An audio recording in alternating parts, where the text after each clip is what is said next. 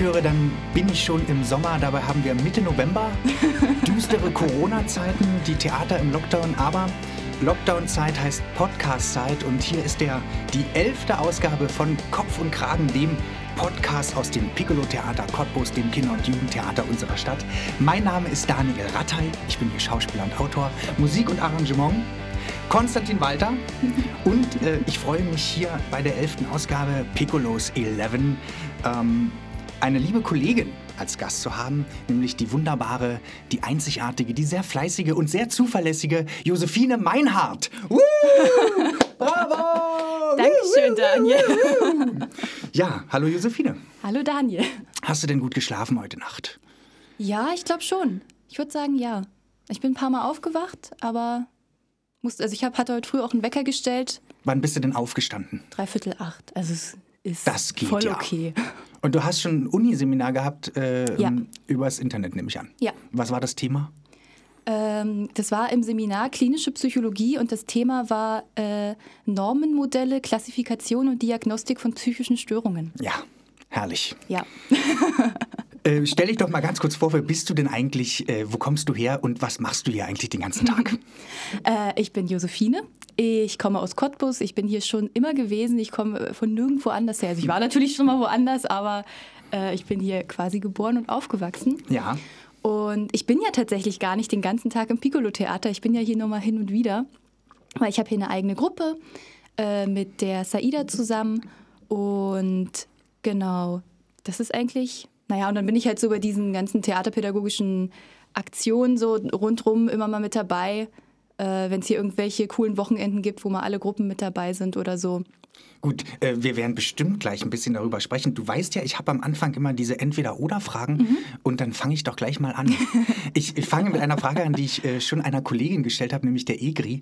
Ähm, Josi oder Josi oder Fine?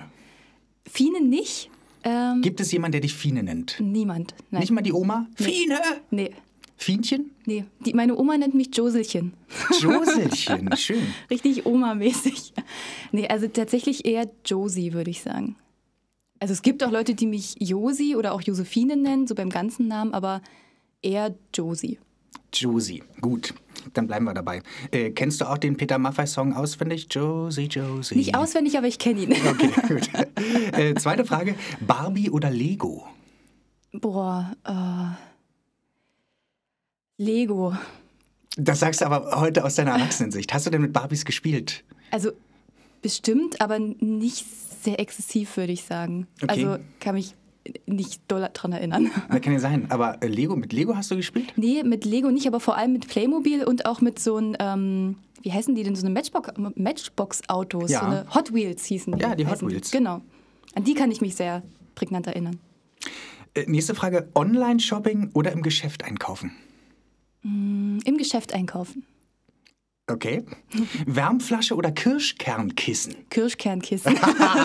das sagst du so eindeutig. ja, voll. Okay, gut. Äh, hast du mehrere zu Hause oder? Ja. Ja, Ja. wirklich? Ja, wirklich. Sind die jeden Tag am, also jeden Abend am Start oder so? Nee, die sind vor allem am Start irgendwie so, wenn ich Bauchschmerzen habe oder wenn mir kalt ist. Und jetzt Manchmal im Winter aber dann zusammen. häufiger. Ja, Ja. ja. Und dann mehrere, äh, die dann an mehreren Orten zum Einsatz kommen oder immer nur eins? Nee, also wenn ich. hm.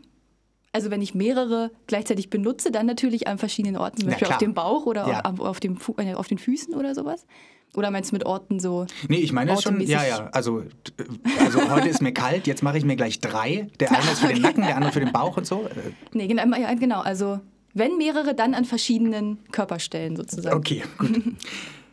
äh, sag alles ab oder krrk? Krrk. Ja? Ja. Okay. Glatze oder Frisur? Und mit Glatze meine ich natürlich jetzt deine Stoppelhaare, die Ja, du mal ja, noch ja. gar nicht vor so langer Zeit getragen hast. Ja, die waren natürlich, also die waren natürlich sehr cool und sehr einfach auch. Es war, ich brauchte frühst eine halbe Stunde oder so, bevor ich losgefahren bin. Wie lange Aber hast du denn die Frisur gehabt? bestimmt ein Jahr. Also bestimmt, würde ich auch sagen. Ja. Ich habe die ja auch eine Zeit lang regelmäßig so dann nachrasiert und dann irgendwann habe ich wieder angefangen, sie wachsen zu lassen. Jetzt hast du ja wieder Haare, schulterlange Haare sogar Genau. Schon. ja. Aber, ja, aber eher, es war, eher es, Frisur, würde ich sagen. aber es war schon irgendwie interessant, weil das macht ja automatisch immer irgendwie, ich weiß nicht, wenn man eine Frau sieht mit so kurzen Haaren, Hm. guckt man immer hin. Es ist immer ein Hingucker. und immer irgendwie beeindruckend. Es hat so eine krasse Energie. Ja, tatsächlich wurde ich auch, weil ich bin ja, ich schmink mich ja auch nicht dolle und laufe meistens ungeschminkt rum oder nur sehr dezent geschminkt. Und ich wurde ziemlich oft für äh, krank gehalten tatsächlich. Teilweise haben mir Leute irgendwie, äh, fremde Leute auf Festivals oder weiß ich nicht, wenn ich äh, in der Sprem unterwegs war oder so, haben mich angehalten und zu mir gesagt, äh, das ist so schön, dass du da bist. und ich war dann mal so, äh, danke, du auch. Ach so. Also ich, Ja. da, ich dachte, du sagst jetzt, man hätte dich vielleicht für einen Kerl gehalten oder so. Nee, das ist das nicht, nicht. okay. Nee. Ähm, und was haben deine Eltern eigentlich gesagt, als du plötzlich, hast du das vorher abgesprochen oder warst du plötzlich dann da mit der, mit der Kurzhaarfrisur? Nee, die haben das gewusst vorher. Tatsächlich haben wir das so ein, äh, ein bisschen zelebriert, das äh, Abrasieren. Nämlich durften meine Schwestern, ich habe äh, zwei jüngere Schwestern, die sind Zwillinge, äh, die durften dann mal ihre Haarschneideskills an mir ausprobieren, weil es war ja dann egal. Und ich habe gesagt, okay, ich rasiere mir heute die Haare ab. Wer schon immer mal versuchen wollte, eine Frisur zu schneiden, darf das jetzt machen. Es kommt am Ende sowieso ab. Okay. Und jetzt, äh, wenn, also, jetzt hast du ja wieder Haare. Wie, äh, was ist anders jetzt wieder? die Zeit, die ich früher im Bad brauche, auf jeden Fall. Äh, auch die Produkte in meiner Dusche. Also es sind nicht viele, aber trotzdem brauche ich ja jetzt wieder für die Haare irgendwas ja. zum Waschen. Auch die Haare in deiner Dusche? Die Haare in meiner Dusche auch, ja. Und ich habe eine Bürste wieder. Ich hatte, also als ich die abrasierten Haare hatte, hatte ich natürlich keine Bürste oder kein Kamm, war ja nicht Ja. Und warum hast du das gemacht? War das so der innere Punk, der mal raus musste? Oder? Ein bisschen vielleicht, aber tatsächlich, weil ich, ähm, ich hatte davor zweimal Dreadlocks und habe sie mir zweimal wieder rausgekämmt. Ich hatte unglaublich kaputtes und dünnes Haar, weil da natürlich ganz viele Haare rausgefallen Ja. sind. Und dann dachte ich, okay, das ist irgendwie scheiße. Ich fühle mich total unwohl mit diesen Haaren und ich, also es war wirklich so, ich habe mich, ich stand jeden Tag, vor- jeden Morgen vorm Spiegel und hab, fand mich total hässlich und war super unzufrieden. Und dann habe ich gedacht, okay, das geht, kommt jetzt einfach alles mal ab, dann wachsen die einmal gesund nach. Und dann hat es mir irgendwie eine Zeit lang gefallen und ich habe sie regelmäßig Ja. äh, rasiert und dann kamen wieder Haare. Und hast du denn auch Komplimente wenigstens bekommen? Ja, voll. Total. Also Ganz nicht nur Leute, die auch gesagt, haben, äh, nee, schön, dass, es, dass sie noch da sind. nee, mir wurde auch gesagt, dass ich aussehe wie Sinead O'Connor, was ich nicht fand, aber war trotzdem schön zu hören. naja, das liegt auf der Hand. Sie ist einfach Ja, äh, sehr bekannt, ja. Ähm, Mikrowelle oder Ofen? Eigentlich Ofen, aber ich bin so faul, darum Mikrowelle. Tee oder Kaffee? Kaffee. Äh, ich, ich kann das immer so schlecht. Wak, mein Gott, jetzt kann ich es nicht aussprechen. Waxing, Waxing Hm? oder wachsen lassen? Waxing. Waxing, Dankeschön. ähm, Slim Fit Jeans oder Boyfriend Jeans? Boyfriend Jeans. ja, und die sind jetzt total in Mode, oder? Ja, ja, ja, schon ein paar Jahre tatsächlich. Ach so, ein paar Jahre Mittlerweile, also ich weiß auch nicht, vielleicht ist der Trend auch schon wieder vorbei, aber die Mom Jeans, ich trage auch gerne Mom Jeans. Was ist jetzt der Unterschied dann? Die sind noch Äh, weiter? keine oder? Ahnung. Okay. Billie Eilish oder Lady Gaga? Lady Gaga, würde ich sagen. Okay. Weil das noch ein bisschen mehr deine Zeit dann schon war? Oder Billie Eilish ist jetzt schon zu fresh? Du bist jetzt dem auch schon entwachsen. Wie alt bist du denn nicht, eigentlich? ich bin 23. Okay, Aber ja. also ich mag auch Billie Eilish sehr gerne, aber für Billie Eilish muss ich, muss ich so voll in der Stimmung sein. Also es ist, ich kann die nicht, wenn die in meiner Playlist so durchläuft Ja. und ich nehme gerade Wäsche ab oder keine Ahnung was, dann skippe ich die immer weiter. Und Lady Gaga ist so ein bisschen so. Uh, das Okay. geht ein bisschen besser. Margarete Stokowski oder Ronja von Rönne? Margarete Stokowski. Ja, äh, wusste ich, dass du das sagst. Und die letzte Frage: Auf der Bühne oder hinter der Bühne? Auf der Bühne. Okay, aber hast du denn irgendwelche Ambitionen, vielleicht auch hinter der Bühne äh, aktiv zu werden? Ja, schon. Also tatsächlich interessiert, also das ist was, was ich nie könnte oder wovon ich jetzt annehme, dass ich es nie können werde, aber mich interessiert tatsächlich auch dieses ganze äh, Veranstaltungstechnik-Zeug total. Und Ach, ich habe auch mal überlegt, als ich mit dem Abi fertig war, ob ich auch so eine Ausbildung mache und dachte, na, ich bin äh, super schlecht in Physik und Technik und ich habe, das war immer mit meinen schlechtesten Fächer in der Schule und ich dachte, das ist wahrscheinlich nicht gut für mich, wenn ich sowas jetzt anfange. Okay. Aber ich finde es interessant. Oh, ich meinte aber eigentlich sowas wie Regie zum Beispiel Ach oder ähm, auch Autor, Autorin und Theaterstücke zu schreiben. In dieser Richtung habe ich eigentlich gedacht. Als Veranstaltungstechnikerin Ja. habe ich dich nicht gesehen. Ja, ich mich auch nicht offensichtlich. Ja, ich weiß nicht, äh, Regie und Autorin und sowas. Also es ist äh, total interessant und ich habe auch so manchmal Momente, wo ich so eine Ideen für irgendein Theaterstück habe oder für eine Szene oder sowas und denke, ja, es ist voll geil, das muss ich irg irgendwann setze ich das mal um, irgendwann. Ich habe ja auch die, diese eigene Gruppe und da irgendwann kommt das mal, aber ähm, ich glaube, ich bin besser auf der Bühne als so Genau. Regisseurin. Man muss es auch dazu sagen, du spielst ja auch bei uns hier auf der Bühne. Es ist Ja. nicht nur so, dass du hier eine Gruppe hast, sondern ähm, du bist auch aktive Schauspielerin hier. Ja. Na los, dann fangen wir mal an. Du bist also in Cottbus aufgewachsen. Ja. Wo bist du denn, in welchem Stadtteil bist du denn groß geworden eigentlich? Äh, erst in Schmelwitz, dann in Mitte, also so beim Bahnhofsberg, ist das Mitte? Ja, Mhm. Ja. ich glaube schon. Und dann in Silo. In Silo. Na, schau mal an. Und auf welche Schule bist du gegangen? Ähm, auf die Astrid Lindgren Grundschule und danach aufs Humboldt-Gymnasium und dann aufs Oberstufenzentrum ab der 10. Klasse. Nee, Ah, ab ja. der 11. Klasse.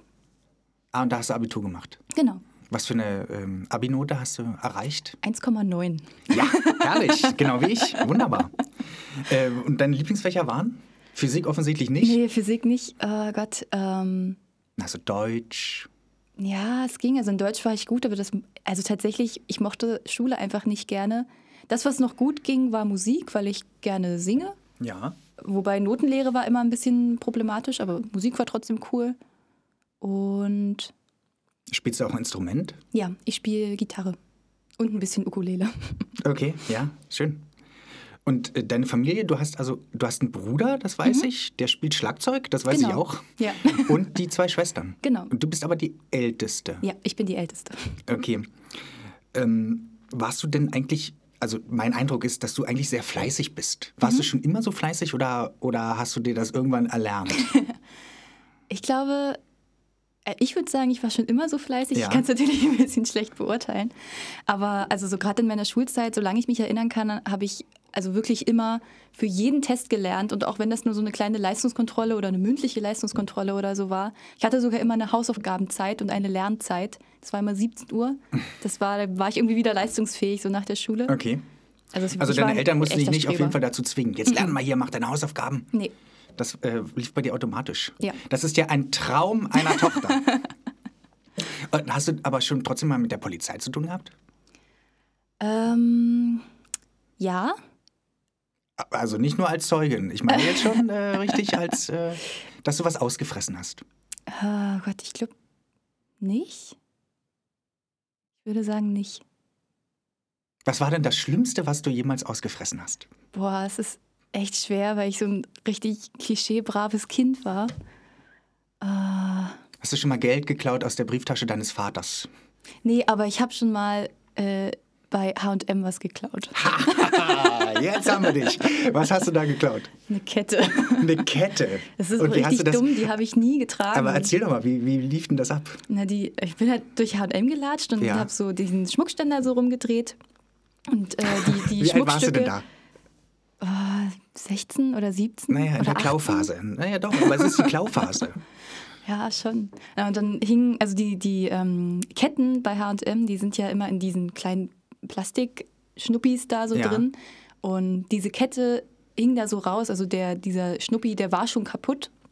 Und die hing da so halb raus. Und dann dachte ich so, "Ah, das wäre ja jetzt eine verpasste Chance, wenn ich das nicht nutzen würde.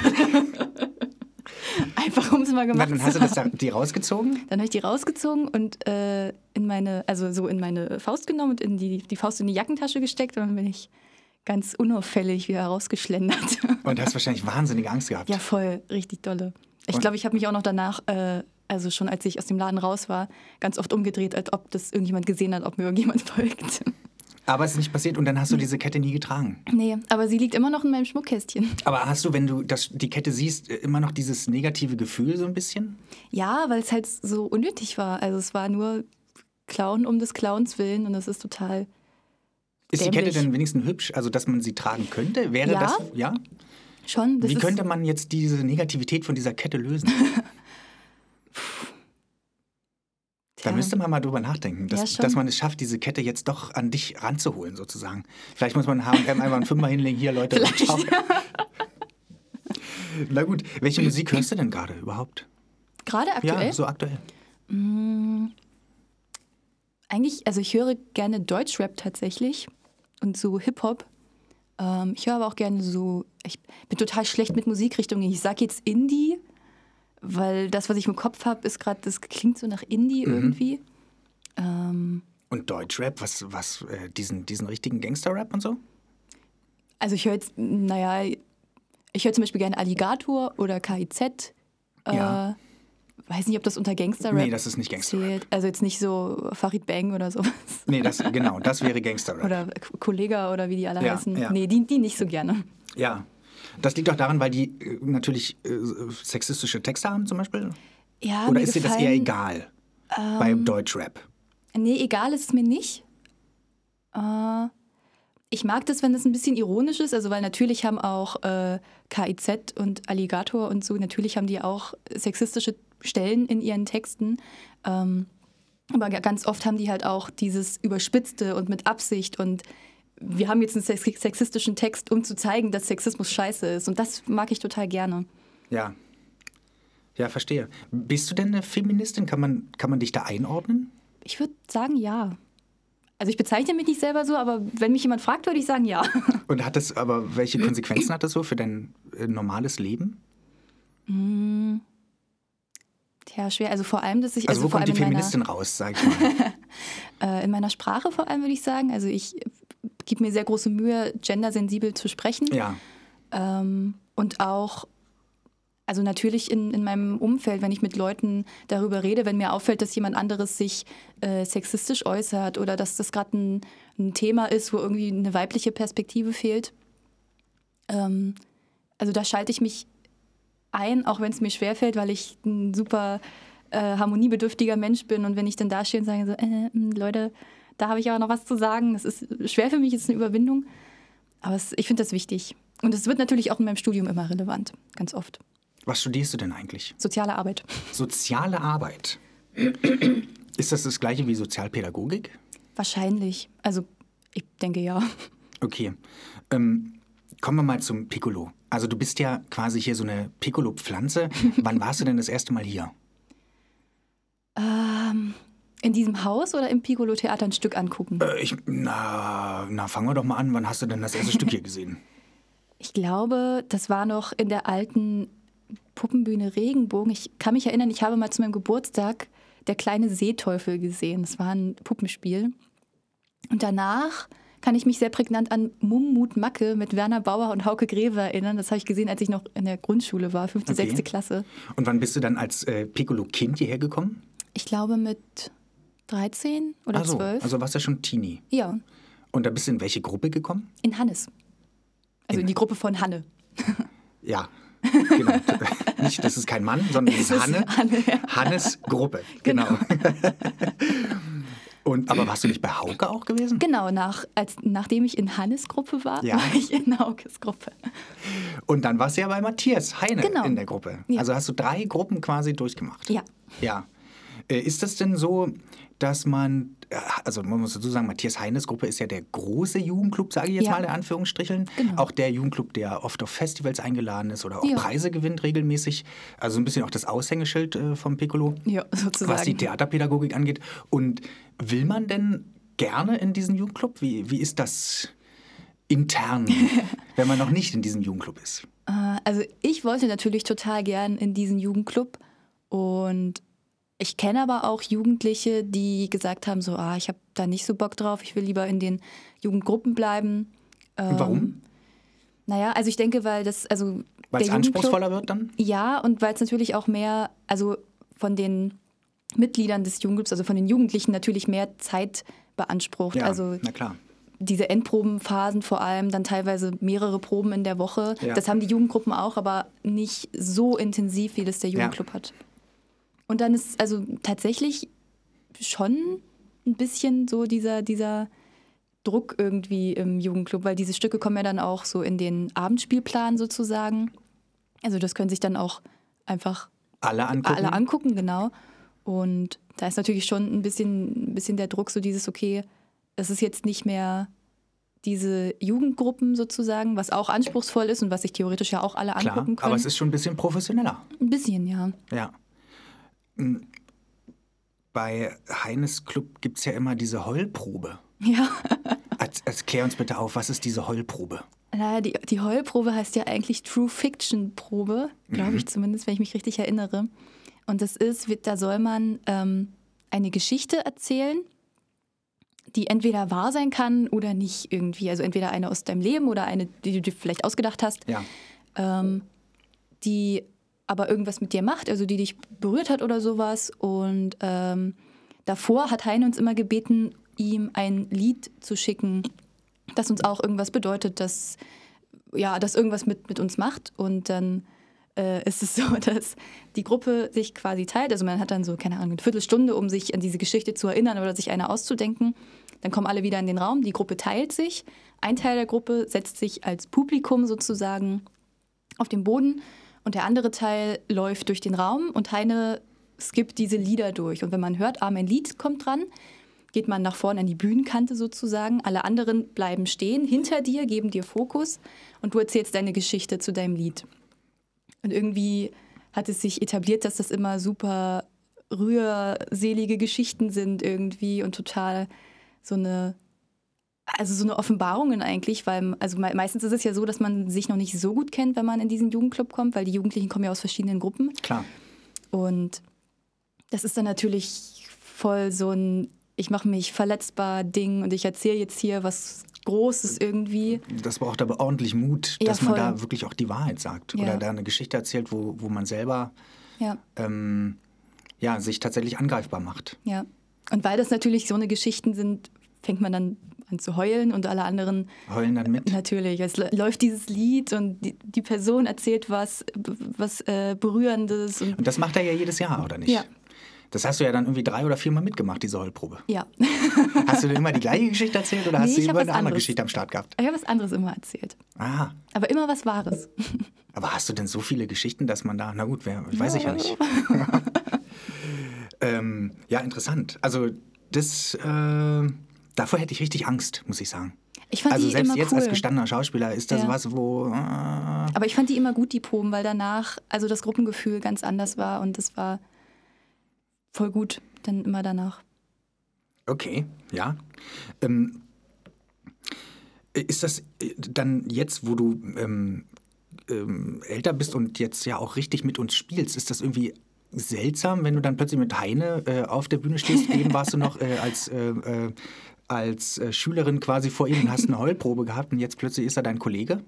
Ein bisschen, also manchmal. Ich glaube, ich komme da auch, ich tue mich ein bisschen schwer halt so aus dieser, aus dieser jugendlichen Rolle rauszukommen. Also, dass ich jetzt halt nicht mehr die Jugendliche bin, die in diesen Jugendgruppen spielt, sondern dass ich halt auf der Bühne stehe und dafür halt bezahlt werde.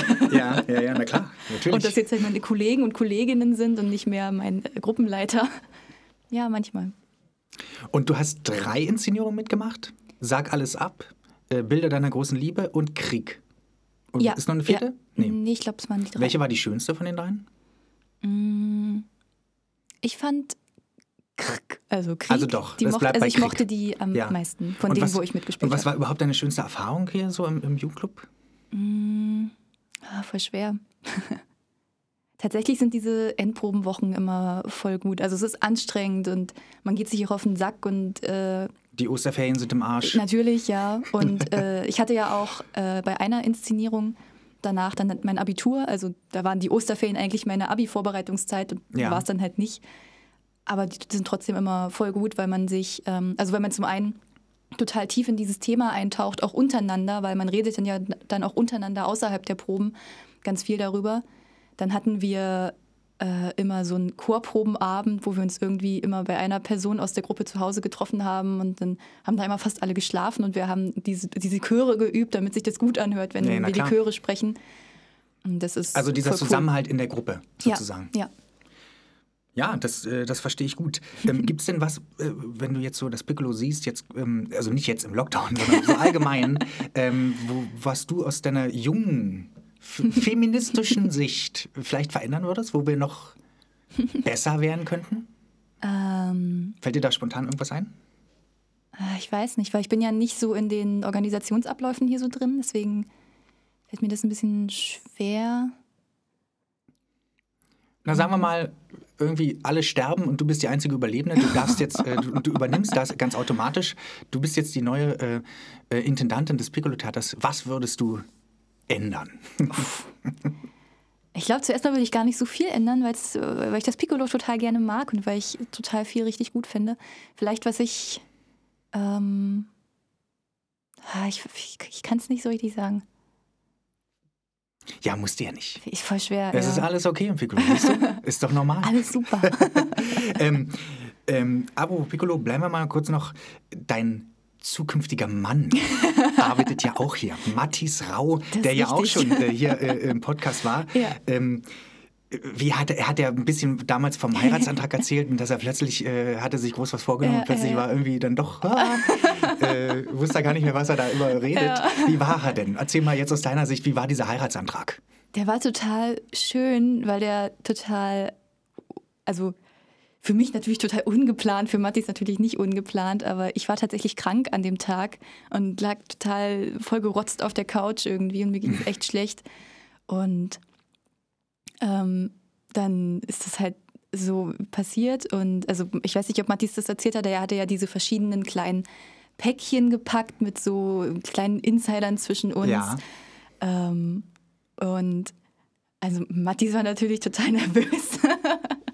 Und dieser letzte Teil, wo er ja, was eine total schöne Idee war, eine total schöne Geste, so dieses leere Blatt. Und äh, es ist irgendwie diese Erinnerung an einen aber gesagten Text. Und es ist ja eigentlich eine sehr, eine sehr schöne Idee. Aber also, ich weiß auch nicht mehr genau, was er gesagt hat. Ich weiß, dass ich gedacht habe, Ihr, so, weißt, was- ihr wisst beide gar nicht mehr genau, was er da fuck? gesagt was, hat. Was ist das denn? Aber er hat irgendwann gesagt, äh, willst du mich heiraten? Das hat Ja. er schon noch geschafft. Ja. Und dann hast du ja gesagt, warst du da überrascht? Hast du das vorher irgendwie geahnt? Habt ihr mal drüber gesprochen oder so? Oder kam Nee, das aus dem Nichts? Also, ich weiß nicht, bestimmt haben wir schon mal darüber gesprochen vorher. Also, da bin ich mir ziemlich sicher. Aber ich dachte halt, das wäre so ein Ding, was dann so in fünf, sechs, sieben Jahren kommt. Ja. Aber ich bin ja auch noch ziemlich jung. Ja, du bist und, 23. Ja, es ist natürlich was Ungewöhnliches. und du wärst ja schon verheiratet, wenn nicht jetzt Ja. der erste Lockdown gekommen wäre. Äh, da ist natürlich alles äh, ähm, ausgefallen. Ja. Nächstes Jahr ist es dann aber soweit? Oder Hoffentlich, wenn Corona das zulässt. dann bist du 24? ja. Äh, Hast du früher gedacht, Ehe ist was total Spießiges und äh, jetzt aber bist du plötzlich mittendrin? Äh, ich weiß nicht, ein bisschen vielleicht. Also ich dachte, also ich habe mir mal vorgestellt, so wenn man ähm, heiratet oder wenn man verheiratet ist, dann ist man so super erwachsen und hat alles voll im Griff, so sein ganzes Leben. Und jetzt sehe Mhm. Versteh ich. mich und sehe mich, wie ich das plane und ich fühle mich gar nicht erwachsen. also es ist schon ein bisschen anders, als ich es mir immer vorgestellt habe. Ja. Aber voll gut. Ja, das ähm, ähm, hättest du den Cottbus gerne verlassen, weil du ja quasi immer jetzt hier warst und so weiter? Gab es mal so einen ähm, Moment, wo du eigentlich dachtest, ich will hier weg? Ähm, ganz kurz mal, ähm, da wollte ich total gerne nach Rostock ziehen zum Studieren und habe dann, aber es war dann halt auch wieder vorbei, weil also weil du jetzt heiratest demnächst. Nee, tatsächlich nicht. Die Entscheidung ist ja äh, vor der Entscheidung zu heiraten gefallen. Ähm, nee, weil ich total gerne in Cottbus einfach bin. Ich wohne hier gern, ich habe hier meinen Freundeskreis, ich habe hier meine Familie und deswegen, also und ich fühle mich hier halt auch wohl. Und dann dachte ich, okay, warum soll ich jetzt auf Zwang irgendwie weggehen, nur um mal weg zu sein, wenn ich wenn es mir hier total gut geht. Ja, äh, ich bin ja auch Cottbusser und äh, ich, mir geht es ja ähnlich. Ja. Also ich war aber eine Weile weg, aber ich bin froh auch wieder, dass ich da bin. Gut, äh, ich habe schon ein Zeichen bekommen, die Zeit ist hier schon wieder langsam zu Ende. Dann kommen wir doch mal zu dem großen Quiz. Was denkst du denn, Oh was ich für ein Gott. Quiz für dich habe? Es war echt schwer für mich. Also auch nicht nur die Idee, was, was mache ich denn, sondern auch dann noch, okay, dann hatte ich die Idee und dann dachte ich, ah, das war dann auch schwierig. Was meinst du, was, was wird es sein? das große Nein, Feministinnen-Quiz. nein, das hätte ich mir nicht gewagt. Es ist, äh, es ist ein bisschen äh, lower. Äh, es ist das große Sozialpädagogik-Quiz. Oh Gott, ei, ei, ei. Deswegen habe ich noch gefragt, ob das Sozialpädagogik ist, deine Ja, ja, soziale ja. Arbeit. Ähm, ja, das war schwierig, muss ich sagen. Weil ich habe mich zum ersten Mal so richtig damit auch dann beschäftigt und Ja. habe gemerkt, es sind sehr viele Begriffe. Ja, es, äh, genau, äh, was du gesagt hast, dein Morgenseminar, was du vorhin Mhm. hattest, es sind wahnsinnig schwierige Begriffe. Ähm, und man muss, glaube ich, im Studium kapieren, was das eigentlich meint. Das Ja. ist äh, quasi das Studium. Ähm, ich ich habe das Gefühl, es könnte einfacher gehen, indem man genau sagt, was es ist. Aber es wird, es wird verschachtelt unter, unter irgendwie ganz schwerwiegenden Begriffen. Deswegen war es schwierig, äh, bei dem Quiz was zu finden. Aber wir, wir fangen einfach mal an. Oh Gott. Ähm, der Begriff Sozialpädagogik. Wahrscheinlich habe ich nur Fragen gehört, die, die du nie in deinem Studium äh, drankommen äh, hast und hattest. Egal. Wurde bereits 1844 in einem Artikel der Pädagogischen Revue erwähnt. Von welchem Schulpädagogen stammt der Artikel und damit der Begriff Sozialpädagogik? A. Ich gebe dir Oh drei, drei Beispiele. Janusz Korczak, B. Maria Montessori oder C. Karl Mager.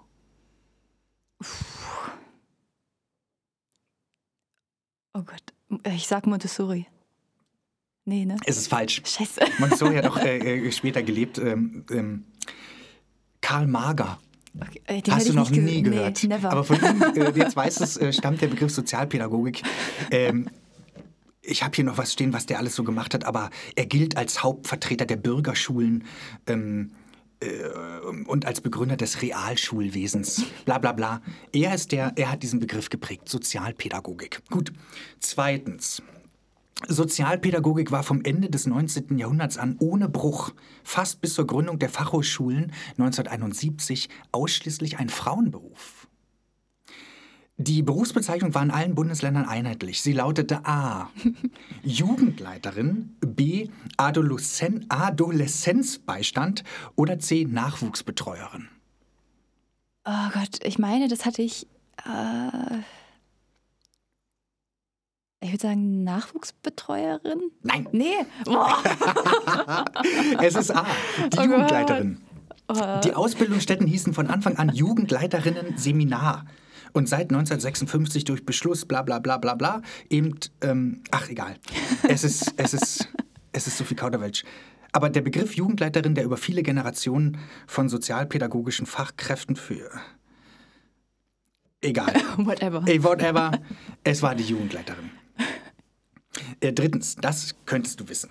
Naja.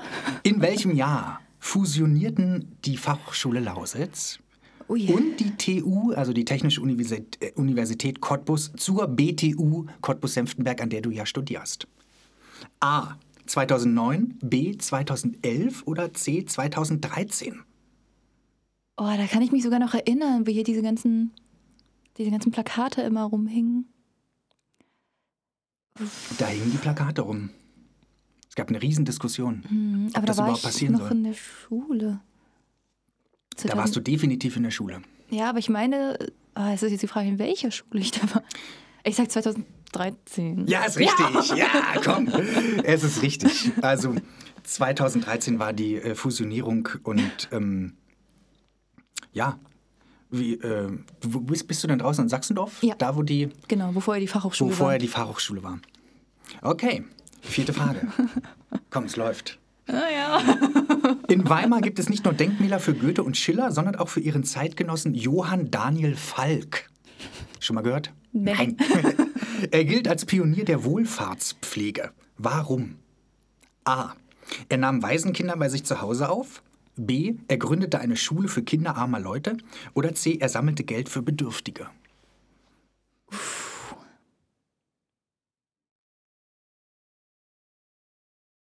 Ich würde sagen, das letzte. Also er sammelte Geld für. Nein, Mann! es ist A. Das wollte ich zuerst sagen. Na, hättest, du hättest du doch diesem Impuls gefolgt. Ähm, also Falk äh, gehört zu den herausragenden Persönlichkeiten der Goethe-Zeit. Er war ein Pionier der Wohlfahrtspflege in Deutschland und errichtete 1813 nach den napoleonischen Kriegen für die hinterbliebenen Waisenkinder die erste in Deutschland geschaffene Betreuungseinrichtung und gründete auch so eine Trägergesellschaft, zu der auch Goethe gehörte. Äh, aber er nahm zunächst erstmal wirklich 30 Kinder in seiner eigenen Wohnung auf. Und das war, muss wohl übel schwer gewesen sein, also die da irgendwie durchzufüttern und hat auch an, am Sonntag dann eine Art Sonntagsschule betrieben. Also er ist so ein bisschen der Pionier der Wohlfahrtspflege. Jetzt weißt es, wenn du in Weimar mal bist. Schön. Genau. Äh, fünfte Frage. Welche Einrichtung verdanken wir Friedrich Fröbel? Na, die Fröhl-Grundschule. Nee, den Kindergarten. A, das Jugendamt, B, den Hort oder C, den Kindergarten? Den Kindergarten. Ja, natürlich. Er ist es richtig. Er ist der, der, der Begründer der Kindergarten. Es gibt Ja. auch einen Kindergartentag äh, und so weiter und so weiter. Also Es ist der 21. April, ist der Tag des Kindergartens. Das ist nämlich der Geburtstag von Fröbel. genau. Gut, kommen wir mal zu Maria Montessori. Wo erwarb und entwickelte Maria Montessori, die große italienische Pädagogin, ihre ersten Erkenntnisse und Theorien? A. In einer psychiatrischen Klinik, B. In einem Waisenhaus oder C. In einer Sportschule? Ich würde sagen, in einem Waisenhaus. Nein, So ein Scheiß, ey. Ich kacke Ah, das kann man richtig auch ab. nicht wissen. Ähm, also pass auf. Ähm, schon in ihrer Schulzeit interessierte Maria Montessori sich für Naturwissenschaften und besuchte daher gegen den Widerstand ihres konservativen Vaters eine technische Oberschule. Nach der Matura versuchte sie Medizin zu studieren, doch sie wurde von den Hochschulen abgelehnt, da das Medizinstudium nur Männern vorbehalten war.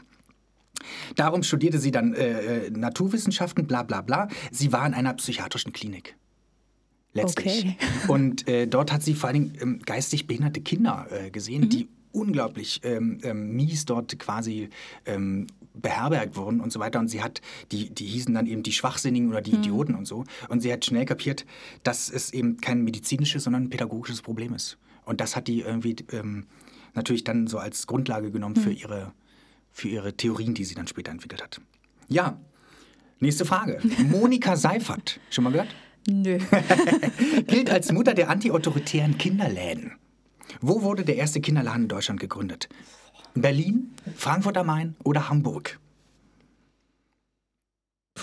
Frankfurt am Main. Richtig, natürlich. Komm, es ist Frankfurt am Main, es ist in den 60er Jahren, äh, äh, 1967.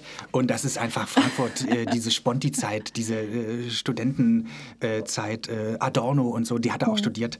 Äh, die hat diese Kinderläden gegründet. Wäre das was für dich, äh, dass du da erziehen wirst in so einem antiautoritären Kinderladen? Ich weiß nicht genau. Vielleicht, eventuell. Du Ja, wurdest ja schon. nicht antiautoritär erzogen, nehme ich an, oder? Es gab schon Regeln und so weiter. Ja, ja. Könntest du dir vorstellen, wenn Ich du wurde auch nicht autoritär erzogen, würde ich sagen. Ja, gut, okay. Aber wäre das, ähm, hast du dich damit schon mal auseinandergesetzt, mit antiautoritärer Ähm. Erziehung? Ein bisschen. Ähm, ich weiß nicht, also. Ich, ich weiß nicht, also ich, ich kenne es unter dem Begriff laissez-faire. Ich weiß nicht, ob das jetzt das Gleiche ja, ist. naja, ich, ich weiß es nicht. Also lass laufen so ein bisschen. Ja, genau, genau, genau. Und ja, ich weiß nicht, also die wirft natürlich auch Probleme auf, deswegen, keine Ahnung, ob das, ob das was für mich wäre. Ich glaube, für mich wäre so dieser, vielleicht ein äh, demokratischer Erziehungskindergarten eher was. Ja, na klar. ähm, nächste Frage. Ivan Petrovich Pavlov. Kennst du, hast du schon mal gehört? Ist ja Ach, die der. Legende der Verhaltensforschung. Ja. Er hat die klassische Konditionierung äh, nachgewiesen mit dem Pavlovschen Hund, mit der Glocke und dem Fresschen und dem Speichelfluss und so. Wie hieß der Hund? A. Laika, B. Ivan oder C. Gar nicht, denn es waren Dutzende Hunde. Ich würde sagen, das waren mehrere Hunde. Ja, ja es ist schon, richtig. oder? Ja, es ist richtig. Tatsächlich gab es nicht den einen, sondern Dutzende Pavlovsche Hunde. Ja. Pavlov hatte im Jahr 1904 den Nobelpreis für seine Forschung äh, um die Verdauungsprozesse gewonnen. Und für diese Forschung dienten ihm Hunde. Also richtige Versuchstiere. Es waren richtige Versuchstiere. Das war ein Labor, das Ja, muss ja. unmöglich gewesen sein. Ähm, die Hunde mögen berühmt gewesen sein, genutzt hat ihnen das gar nichts. Wie die meisten äh, für Tierversuche verwendeten Tiere haben sie unter den Versuchen gelitten und so weiter und so weiter. Also es war, ähm, es war wirklich, äh, er hat zum Beispiel auch, äh, außerdem hat Pavlov, warte mal, er, also er hat viele Reize getestet, nicht nur das mit der Glocke, er hat da wirklich alles, auch Elektroschocks äh, äh, und er hat auch ähm, diese, diesen Speichelauffangbehälter, hat er den Hunden eingepflanzt. Also richtig operativ wurden die den eingepflanzt. Ja. Also äh, eigentlich unmöglich. Nicht schön. Ja. Gut. Die Theaterpädagogin Gabriele Czerny entwickelte das Safari-Modell. Dabei steht hinter jedem Buchstaben ein Grundsatz der Theaterpädagogik. Sie sind voneinander abhängig und geben den theaterpädagogischen Rahmen vor. S steht für Stoff, A für Auftakt, F für Figur, A für Aktion und R für Reflexion. Wofür steht bei Safari das I? A für Improvisation, B für Inszenierung oder C für Interaktion. Ich würde sagen, für Interaktion. Nein, Scheiße. Es ist die Inszenierung. Es ist quasi der Ja, gut, Abschluss. macht ja auch- ja, klar. Ja, also Das wenn man vorher alles gemacht hat, also zum Beispiel ah, Auftakt heißt okay, auch okay, äh, ja. Warm-up und so weiter. Ja, ja. Ähm, am Ende ist dann quasi die Inszenierung, wo man dann schon versucht, äh, die, die, die improvisierten Szenen auch zusammenzufügen zu klar, einem großen macht, Ganzen. macht doch Sinn. Ja, jetzt die letzte Frage. Du musst jetzt wirklich schnell antworten, ohne lange zu überlegen. Stecken Okay. alle fünf Vokale A, E, I, O, U in dem Wort Sozialpädagogik? Nein, Richtig, ja, Gott ist richtig. Ja, das E und das U fehlt. ja. also ich hatte gerade nur im Kopf das U, aber Nein, ist super. Komm. Äh, du, wir sind am Ende. Äh, es war mir eine Freude. Ähm, was machst du jetzt noch? äh, mit den Schwiegereltern Mittagessen Aha, wo geht's hin? Zu Hause. Mattis kocht. Mattis kocht. Ja, Mattis kann voll gut kochen. Mattis kann voll gut Ich kochen. nicht. Und, und weißt du schon, was es gibt? Aber es gibt irgendwas mit Rosenkohl und Kartoffelbrei. Das könnte ich, könnte ich vielleicht auch noch hinkriegen. Aber Mattis kann es auf jeden Fall besser. Ich äh, bedanke mich und äh, wünsche dir guten Appetit. Dankeschön, Daniel.